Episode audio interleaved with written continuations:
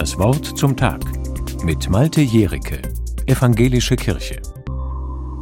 Nehmen Sie mal ein Thema, das Ihnen wirklich wichtig ist. Und dann suchen Sie die relevantesten Argumente. Nicht für Ihre Meinung zu diesem Thema, sondern für die Gegenposition. Das schlägt der Journalist Dirk von Gehlen in einem Buch vor. Ein interessanter Gedanke. Einfach mal die Perspektive wechseln. Das fände ich mal für eine Talkshow im Fernsehen interessant. Das meiste, was dort gesagt wird, ist irgendwie erwartbar. Oft geht es scheinbar nur darum, seinen Punkt zu machen. Man will sich von den anderen Diskutanten abgrenzen und versucht gar nicht, den anderen zu verstehen oder auf ihn einzugehen. Ein gemeinsames Ringen nach Lösungen findet so nicht statt. Wie interessant wäre es, wenn alle mal in vertauschten Rollen diskutieren müssten. Stellen Sie sich doch mal vor, wie das wäre, wenn Friedrich Merz die Position von Ricarda Lang verteidigen müsste. Und umgekehrt. Ich glaube, da kämen ganz neue Erkenntnis- und Verständigungsprozesse in Gang. Bei Diskutanten und Zuschauerinnen. Polarisiert sei unsere Gesellschaft, höre ich immer wieder.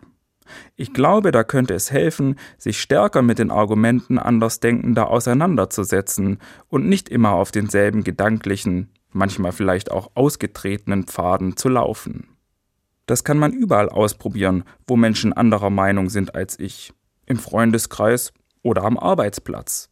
Vielleicht könnte das einer gespaltenen Gesellschaft helfen, wieder mehr zusammenzufinden. Ich versuche das jetzt einfach mal. Ich bin zum Beispiel ein großer Fan davon, dass möglichst wenig Autos in den Städten fahren.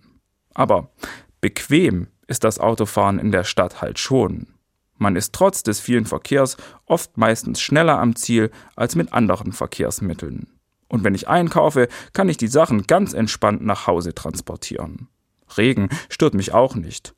Anders als zum Beispiel auf dem Fahrrad. Der öffentliche Nahverkehr ist oft auch keine vernünftige Alternative. Da hakt es vielerorts doch ziemlich an der Zuverlässigkeit und Bequemlichkeit. Nein, unter diesen Bedingungen kann man Menschen nicht ernsthaft dazu auffordern, weniger Auto zu fahren. Aber natürlich, es gibt auch gute Gegenargumente.